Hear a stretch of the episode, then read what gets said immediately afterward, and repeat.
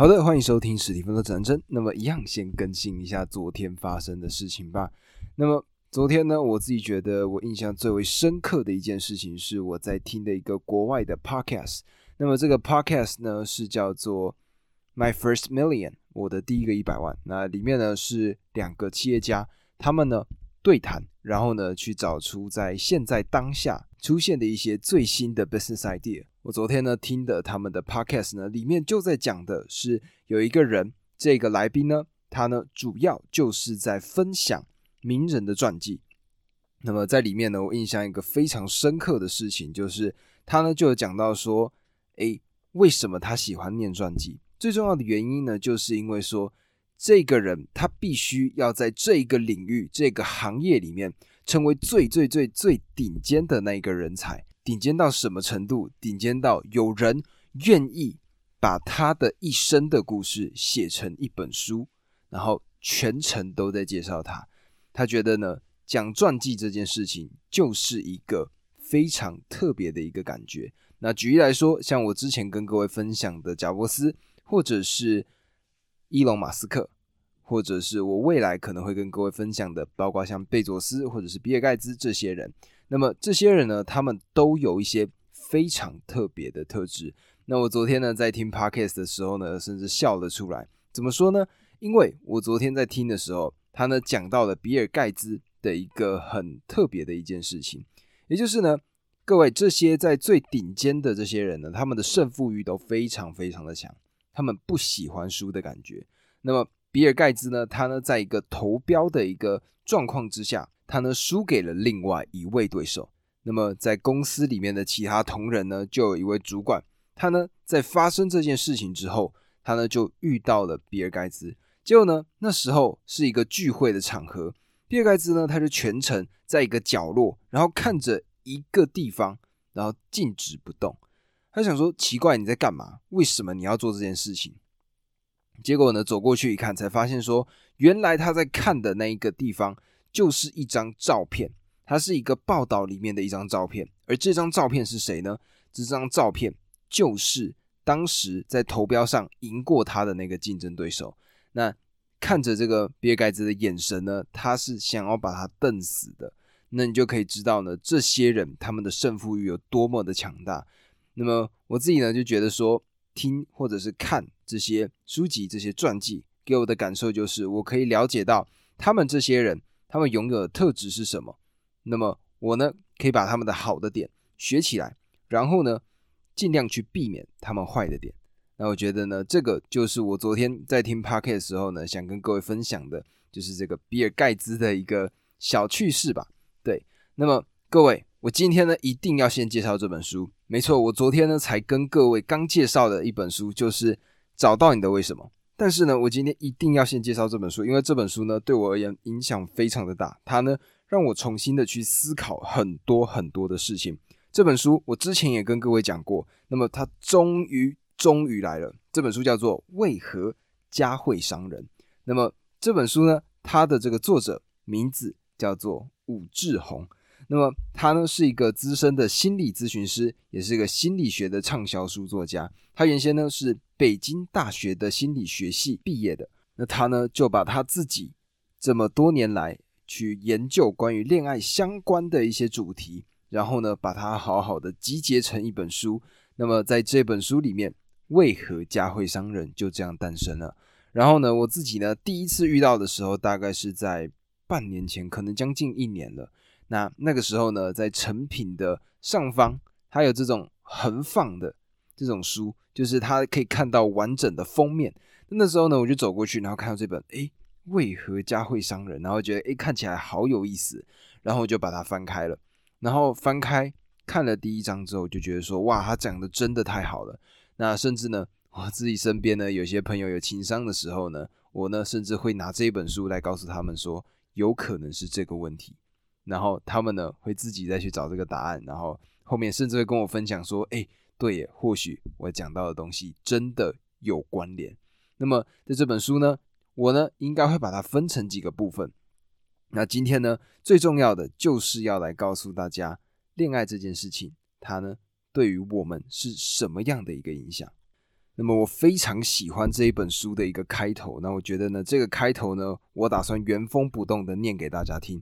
那他是这样子讲的，他说，每个人至少要经历两次的诞生，第一次是从妈妈的子宫里出生，子宫是婴儿完美的居所，离开这个居所是一个痛苦的分离过程，但这个痛苦却换来了一个新的生命。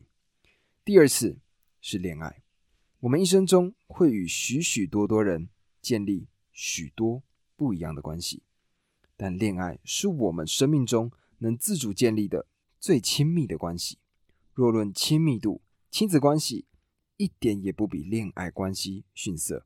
但是亲子关系是天赐的，好父母也罢，坏父母也罢，我们没有办法选择，只能够接受。而恋爱却是我们自己选择的。那么听出来了吗？最重要的点就是它是可以选择的，因为呢，我们可以选择，所以我们的人生才有了它的意义。而我觉得呢，在这里面让我印象最为深刻，或者说让我想法爆炸的一个观点，就是我们无意识中都将恋爱当做了治疗，目的呢是为了修正我们童年的错误。那么它是怎么样去展现的呢？其实是这样子的，就是恋人多数的时候都是我们选中的理想的父母，现实的父母或多或少让你会觉得说有一点不满意。我们心中呢都会有一个我们自己理想父母的一个原型，然后有了这样子的一个原型，它呢就成为了我们选择恋人的基石。那么一个理想的父母，他会有什么样的一个特点？这个特点呢，就是他呢能够给予我们无条件的爱。那相对应的，你的恋人也会一样，希望得到的也是无条件的爱。所以呢，这就是为什么在恋爱的前期的时候，我们呢会积极的给予对方无条件的爱，就是所谓的热恋期嘛。那在这个时候呢，你基本上不管对方有什么样的小缺点，你都会觉得说 OK，就这样子没有关系。双方呢互相包容，不论你做了什么。他呢都会一如既往的爱你，而且呢，他的爱是完全没有任何条件的。而如果呢，这个无条件的爱的这个情况发生的时候呢，我们就会退回我们的童年的阶段，也就是呢，在这个时刻，我们会变回小孩子。那你的恋人也会变成小孩子。那两个人呢一起都退行到这个阶段之后呢，就是恋爱的一个关键的时刻了。这个时刻正是。我们去成长的一个时刻。那么在这里呢，就提供书中提到的两个例子。第一个例子呢是岳东，那他呢跟他的这个女朋友名字呢叫阿静。那这两个人呢，他们因为一个学校的共同联谊就互相认识了。那两个人呢聊了一阵子，最终呢在某一个年夜的这个日子呢，阿静她带着面皮、饺子馅和自己亲手做的几样菜。去岳东的家里，然后呢，两个人一起过了当年的最后一天。那么也在那时候，两个人呢就在一起了。那么我们来看一下岳东的童年吧。岳东的童年是这样子的：他六岁的时候，爸爸因为疾病去世了；而十六岁的时候，妈妈呢则出车祸离开了世界。他呢根本就不留恋爸爸，因为呢他觉得爸爸在他心中是一个无能的暴君，没有本事，然后呢爱拿岳东出气。他呢也不怀念他妈妈，因为呢，自从他爸爸去世之后，这个妈妈呢就一直不断的换男朋友，而且呢，每一任男朋友似乎都比儿子更加的重要。那么他妈妈呢，在出车祸的时候，也是在去见男朋友的路上。那么岳东呢，他常常这样讲，他说：“谁都不爱我，所以我只能靠自己。”那也因为呢，都是靠着自己的努力。岳东呢是一个非常有才华的人，他呢念的是一个综合性大学的一个中文系的学生，那他的这个文笔文采呢非常非常的好。那么我们呢再来看一下阿静他的童年故事。阿静呢他呢在一个相对健康的家庭长大，他的父母都非常的爱他。他小的时候呢和所有的孩子一样，将父亲当做偶像来崇拜。但是呢当他长大了一些之后，发现。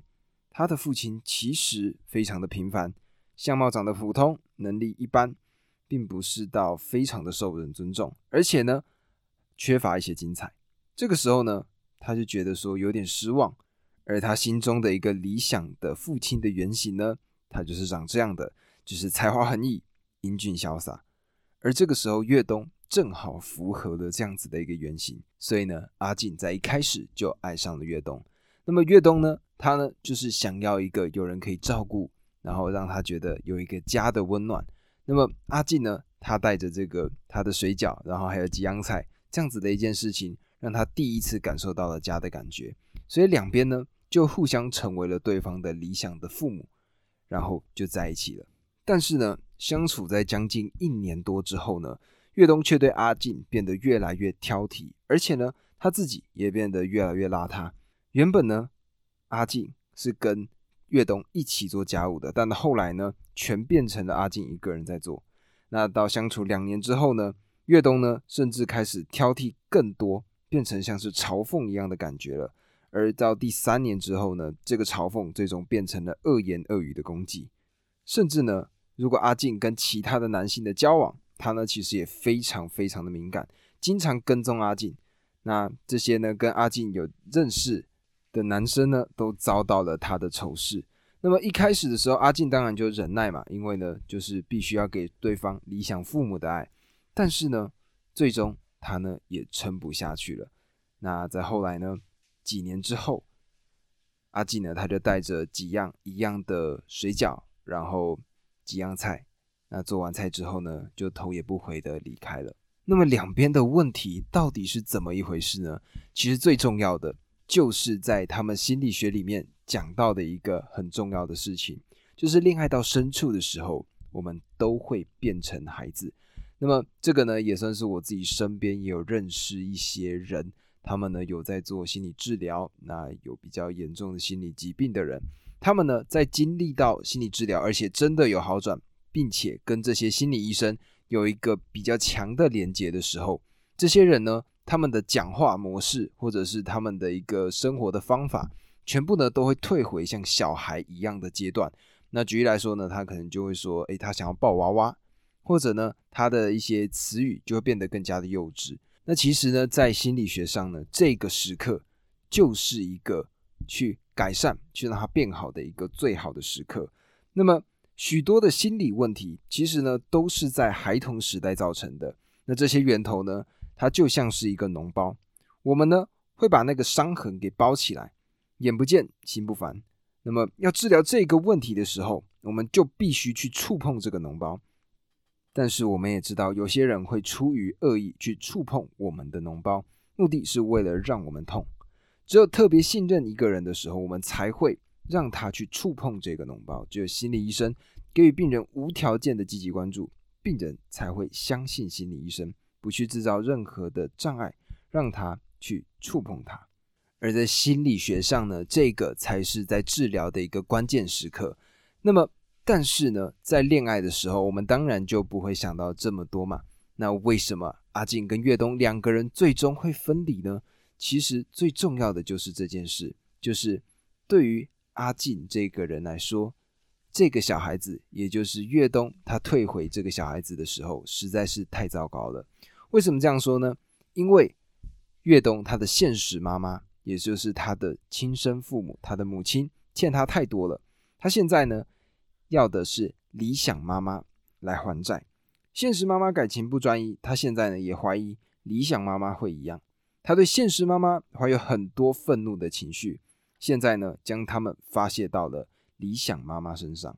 那么在心理治疗这件事情当中呢，刚刚这样子的这个现象被称为移情，也就是呢，当你把你原先对于你现实中的母亲。把它投射到你恋人身上的那个时刻，这个时刻呢，其实就正是他们去心理治疗这个脓包最好的一个时间点。但是阿进呢，他没有办法做到。还有另外一个点，就是越冬呢也没有动机去改变。那么在书中呢是这样讲的：他说，我们之所以会在恋爱中重复童年的错误，是因为我们无意识中想要得到治疗。只是如果病得又重，又缺乏改变的动机。我们就不是好的病人，再优秀的一个心理医生对此也无能为力。那么讲完这个例子呢，我觉得我们再讲一个成功的案例。那这个案例是这样子的：女生的名字叫张丽，然后男生的名字叫王江。那因为毕竟这是中国人写的书嘛，那中国人的名字很多都两个字两个字的，所以呢，我们呢就继续下去。那张丽呢，她呢，她的童年是这样子的：三岁的时候，她的爸爸跟另外一个女人离家出走，直到十六岁的时候才回家重新跟妈妈复合。因此呢，她非常的恨爸爸，她发誓一定要找一个和她爸爸完全不同的人，不能再让孩子重复他童年的灾难。那这个时候呢，王江。刚好符合他张力心中的这个理想。张力的爸爸风流倜傥，能言善辩，而王江呢，则稳重诚实，不善言辞，但是很聪明，很能干。那王江呢，他呢在农村长大，虽然过去的日子很苦，但是爸爸妈妈非常的爱他，他呢也爱他的爸爸妈妈，一家人其实和乐融融的。那么恋爱的第一年的时候，因为是在热恋期嘛，所以呢两个人其实相处的非常的好。那张丽呢，把王江的生活照顾得井井有条，那对他的父母也非常的尊敬。而当然，王江呢，他呢对张丽也很在乎，他呢也非常的浪漫，每个节日呢都会送他一些意想不到的惊喜。出门在外的时候呢，也会主动的去报备他呢去了哪些地方。那么，但是呢，到了第二年的时候，两个人之间呢开始有了一些麻烦。张丽呢，经常会为了一些小事开始跟王江吵架。那慢慢呢，对王江也越来越不放心。他呢，开始查王江的电话和电子邮件，甚至是他的行踪。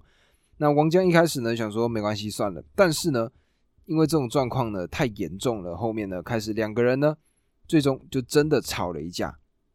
那在这个时候呢，王江好像明白了什么，他呢就问到张丽说：“你是不是怕我和你爸爸一样？”所以才跟踪我，不相信我。而这句话呢，就是张力他一直以来童年的一个创伤。那就这样子，两个人呢，就因为这样子的一个一瞬间，也就是脓包被切开来，脓包被驱散的那个瞬间，那两个人呢就抱在一起，然后张力哭了一顿。那两个人呢，经历了这一次的深谈之后，张力也明白说，王江并不是他的爸爸，也不是他的妈妈。王江是张力最亲最亲的一个亲人，但是这个亲人他是一个全新的亲人，跟以往的亲人都不一样。他不需要用对待他爸爸妈妈的方式来对待他。那么等明白了这个点之后呢，张力就不再去查王江的行踪，也尽量控制自己不要和王江吵架。而另外一方面呢，王江他自己也懂得了张力不合理行为背后的意义。那两个人的感情呢，也走得更加的长久，而且也更加的稳固。那么这两个案例呢，其实最重要的就是要让我们了解到一件事情，就是符合并不是等于什么意思呢？符合你心目中理想的形象，并不是等于你心目中父母的一个完整的理想形象。什么意思呢？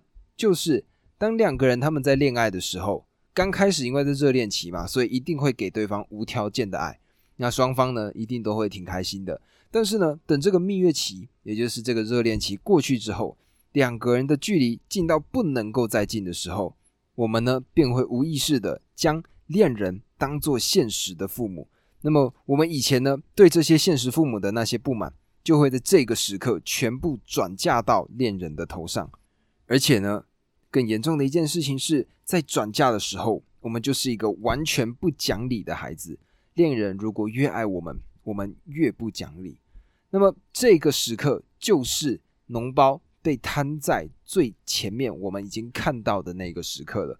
而这个时刻呢，正是这个关键的时期，因为呢，我们会因为这些小的争吵、小的摩擦，产生一些不耐烦的情绪，那进而呢，不愿意继续给予恋人无条件的爱。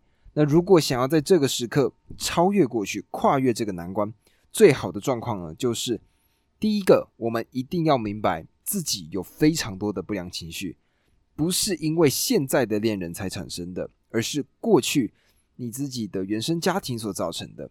更重要的是呢，就是这个恋人他呢继续给予我们无条件的爱。那张丽跟王江当时的这个吵架，其实就是那个时刻，就是把脓包摊在大家的面前。那么这个时刻，好好的去剖析原因是什么。然后两个人变得更加的相爱。那么我们不是常常听到一句话吗？就是婚姻是爱情的坟墓。为什么会这样讲？其实最重要的原因就是，婚姻只是我们过去家庭模式的一个复制。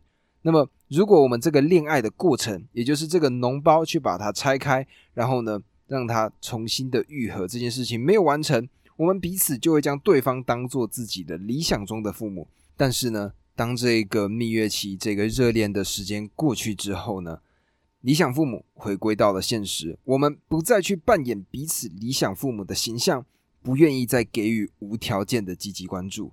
那么，如果有这样子的一个状况发生，而不去处理的话，我们呢就会更像阿静跟岳东这样子。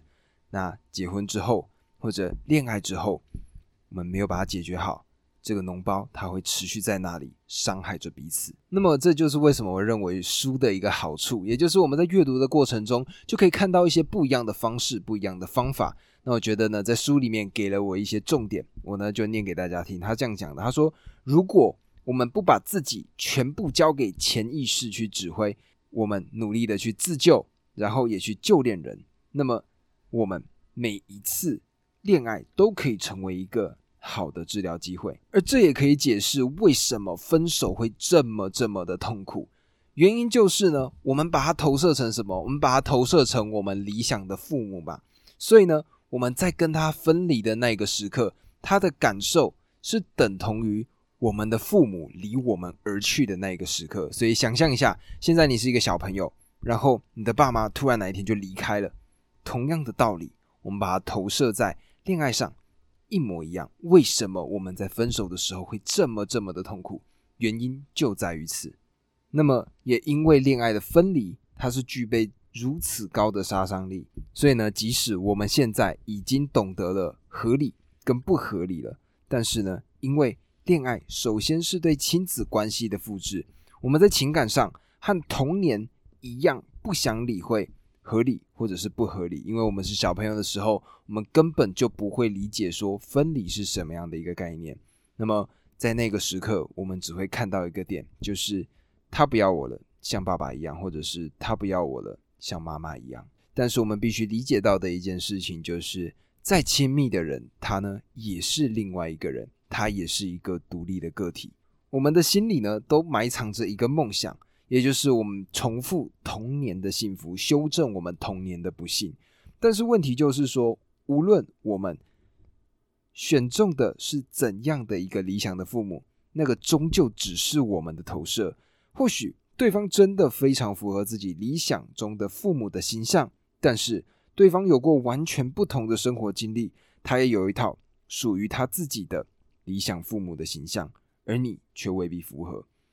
即便一开始以为彼此符合，我们也必定会发现对方不是我们想象中的那个人，而是完全不同的另外一个人。这是生命中最大的教训之一。他告诉我们，你再亲密的人也是另外一个人，是和我们一样重要、一样独立的人。那么，如果我们了解到这一点，我们就会真真正正的明白，整个世界都是由和自己一模一样。独立的个体组成的，而每个人都同等的重要。那么，这个呢，就是我自己为什么会这么喜欢这本书的原因。因为我觉得它真的是把某些概念重新的帮我们解析过，从童年的这个故事、童年的一些想法，然后投射到我们大人成人之后去找对象这样子的一个经验。那我也希望呢，我今天讲的这段内容可以分享给你们，然后。让你们变得更好。那我非常的开心，我今天终于终于接到这本书了。然后，因为我自己对这个内容非常自信、有把握，然后我觉得我可以把它讲好，所以今天呢，就特别跟各位分享了这个单集。那接下来呢，有可能因为我非常喜欢这本书，我呢接下来几天都在分享它。那当然，原先的这个先问为什么，我也一定会跟各位做介绍，但是呢，可能会往后延一点。毕竟这本书真的太棒了，对我来说呢，我在看这本书的时候，甚至我在跟你们分享这本书的时候，也是在疗愈我自己，也是从中好好的去观察以前的那一个我。那么也希望呢，各位看到这个单集，可以仔细的去思考一下自己的童年，还有现在的所有选择。那以上这个就是今天单集。如果喜欢这个单集的朋友，记得帮我按下关注，然后分享给你身边的朋友。如果有任何的建议、任何的想法，记得留言给我，我呢看到都会回复。那么明天我们就继续下去吧。明天见拜拜。